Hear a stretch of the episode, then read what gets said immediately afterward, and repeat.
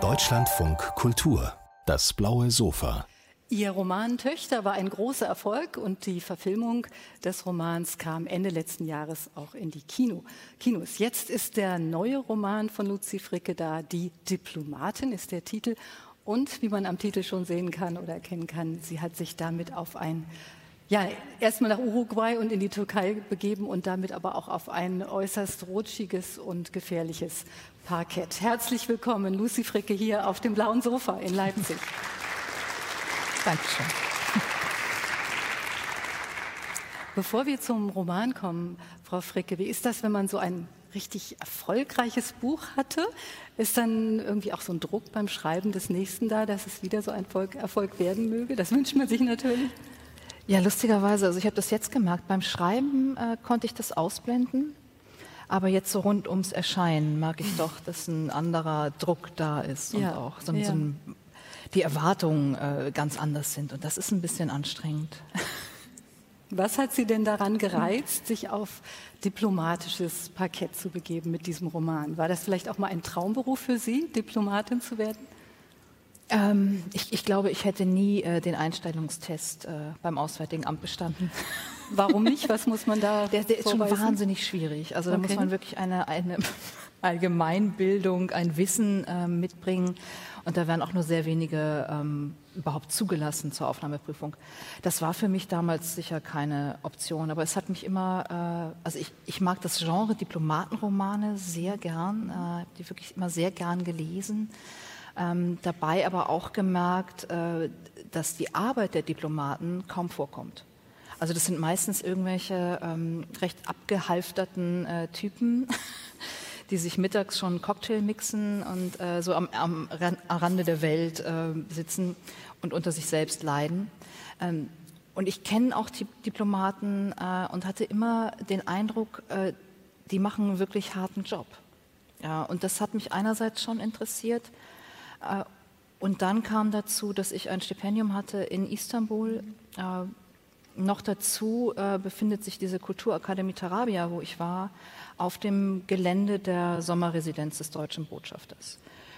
Und da war ich sozusagen irgendwie mittendrin. Und das war schon, also gleichzeitig, also einerseits die Situation in der Türkei, ähm, dieses Setting, wo ich auf einmal war. Und dann wollte ich auch gern was schreiben über eine über eine Frau, die auch erfolgreich ist, die auch ehrgeizig ist und die sozusagen, also auch im, im Gegensatz zu dem Roman davor, ähm, sich gar nicht mit sich selbst beschäftigt.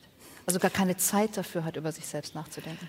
Sie ist erfolgreich tatsächlich, aber der Erfolg kommt relativ spät. Also Fred heißt sie, die Diplomatin, sie ist Ende 40 und hat 20 Jahre im Auswärtigen Amt gearbeitet, bis sie dann ihren ersten Botschafterinnenposten bekommt. Warum ist das offenbar immer noch eine kleine Sensation, wenn Frauen da Karriere machen? Also, dass das erst nach 20 Jahren ähm, passiert, dass man auf so einen Posten kommt, das ist leider normal. Gilt auch für Frauen? Ja, das, das gilt mhm. auch für Männer. Mhm. Also äh, auch Männer auch müssen Männer. so lange durchhalten.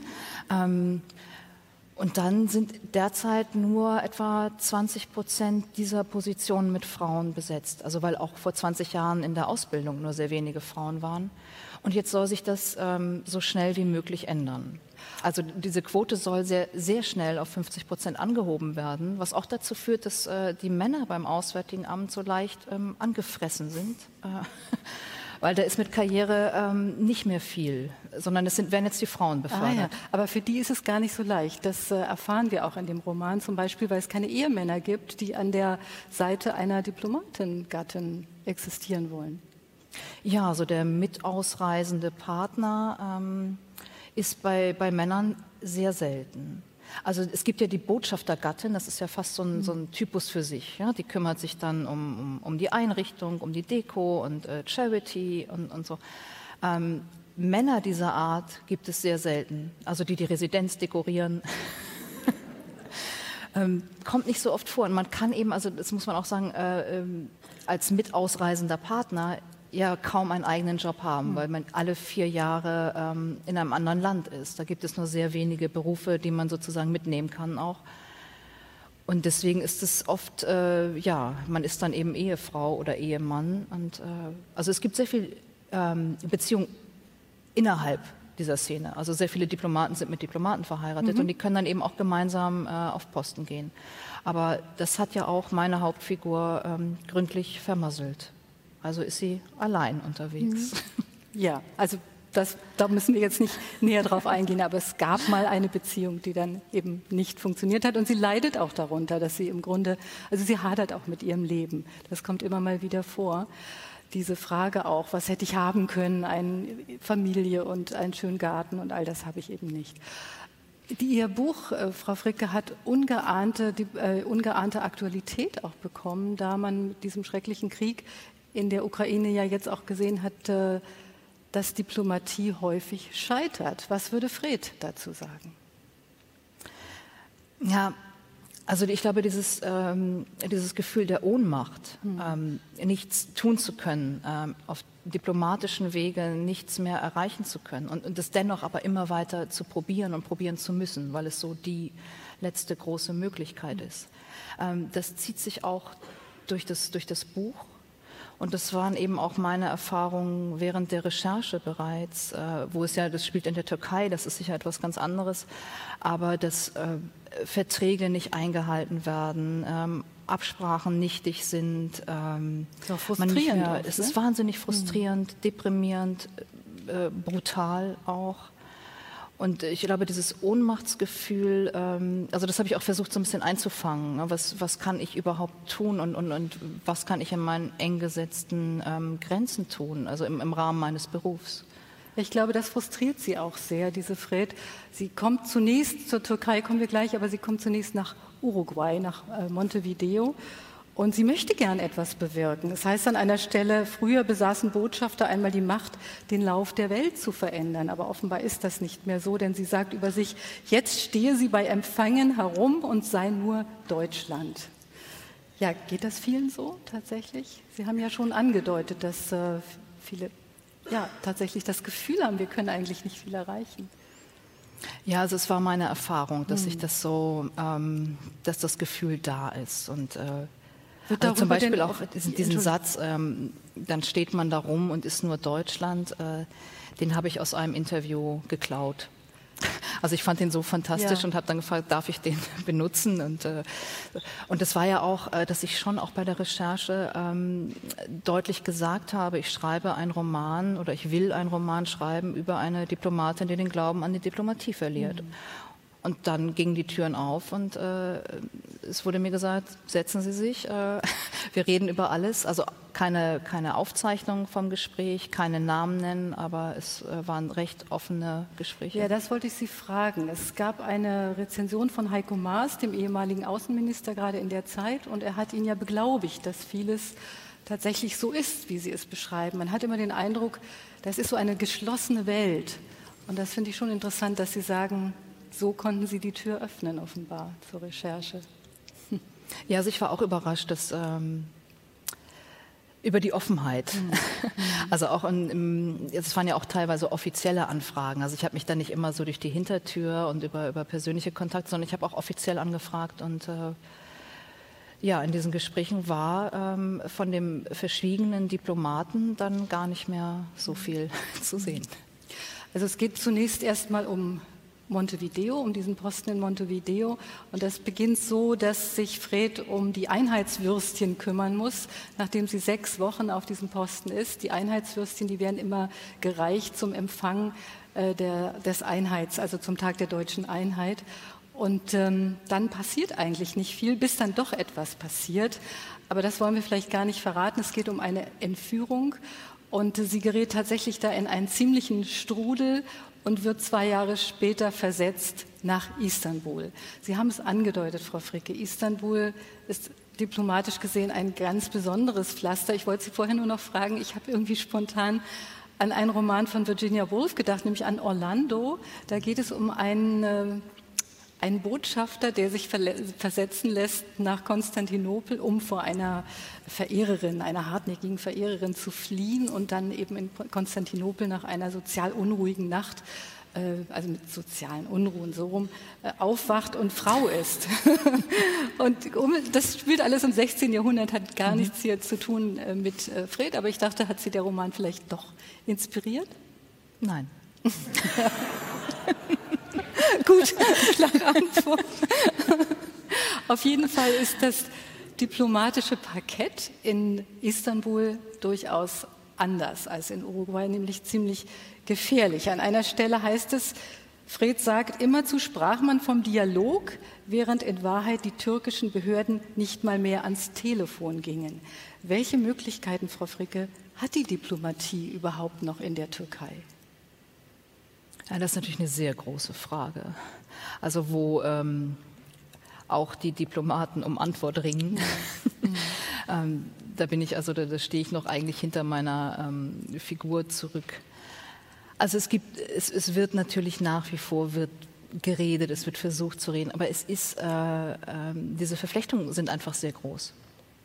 Also äh, wirtschaftlicher Natur, also die Wirtschaftsbeziehungen zwischen Deutschland und der Türkei sind gewaltig. Ähm, und äh, der Flüchtlingsdeal, das sind alles ähm, so Sachen, wo man sich so ein bisschen ähm, in so eine Lage gebracht hat, dass man eigentlich ähm, sich nur in, in, mit sehr kleinen Schritten bewegen kann. Ja, es gibt ja auch einen ganz konkreten Fall, der in dem Buch beschrieben wird. Übrigens ist sie Konsulin. Also Konsulin, damit ist sie zuständig für die Bürgerinnen und Bürger des Entsendelandes, ne? Und nicht genau, sie, sie, ist, sie, leitet das Generalkonsulat mhm. in Istanbul, was auch eines der größten weltweit ist. Während ja. der Botschafter in Ankara sitzt. Der Botschafter ist in Ankara, mhm. genau. Und er, also der Unterschied ist, dass äh, der Botschafter eben mehr so die, die politischen Belange ähm, bespricht und äh, Deutschland repräsentiert und die deutsche Regierung. Und äh, das Generalkonsulat äh, kümmert sich eben hauptsächlich um die äh, Angelegenheiten der deutschen. Staatsangehörigen in dem Fall. Und hier geht es ganz konkret um einen Fall, dass ein äh, Mann kurdischer Abstammung, der in Berlin lebt, sich dort ein Leben aufgebaut hat, nach Istanbul kommt. Er will seine Mutter im Gefängnis besuchen. Sie sitzt da, weil sie Ausstellungen kuratiert, ähm, die der Regierung nicht genehm sind. Und er will sie besuchen und wird erstmal gleich festgenommen am Flughafen und darf das Land nicht mehr verlassen. Und nun äh, wird äh, Fred recherchiert und bekommt heraus, dass er für eine, es gab eine pro-kurdische Demonstration vor Jahren, an der er teilgenommen hat in Berlin. Und die, das ist ja wirklich auch eine sehr interessante Sache. Diese Information hat die Türkei bekommen von, von der Polizei in Berlin. Ist sowas üblich, dass man so etwas äh, weitergibt?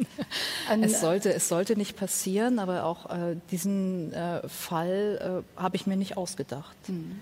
Also ähm, es ist so, dass eigentlich äh, alle Fälle, alle Geschichten, die in diesem Roman auftauchen, äh, also in der Türkei, auch passiert sind. Mhm und auch immer noch passieren. Also dieser, dieser Austausch zwischen ähm, deutschen und türkischen Geheimdiensten, der hat genauso stattgefunden. Mhm.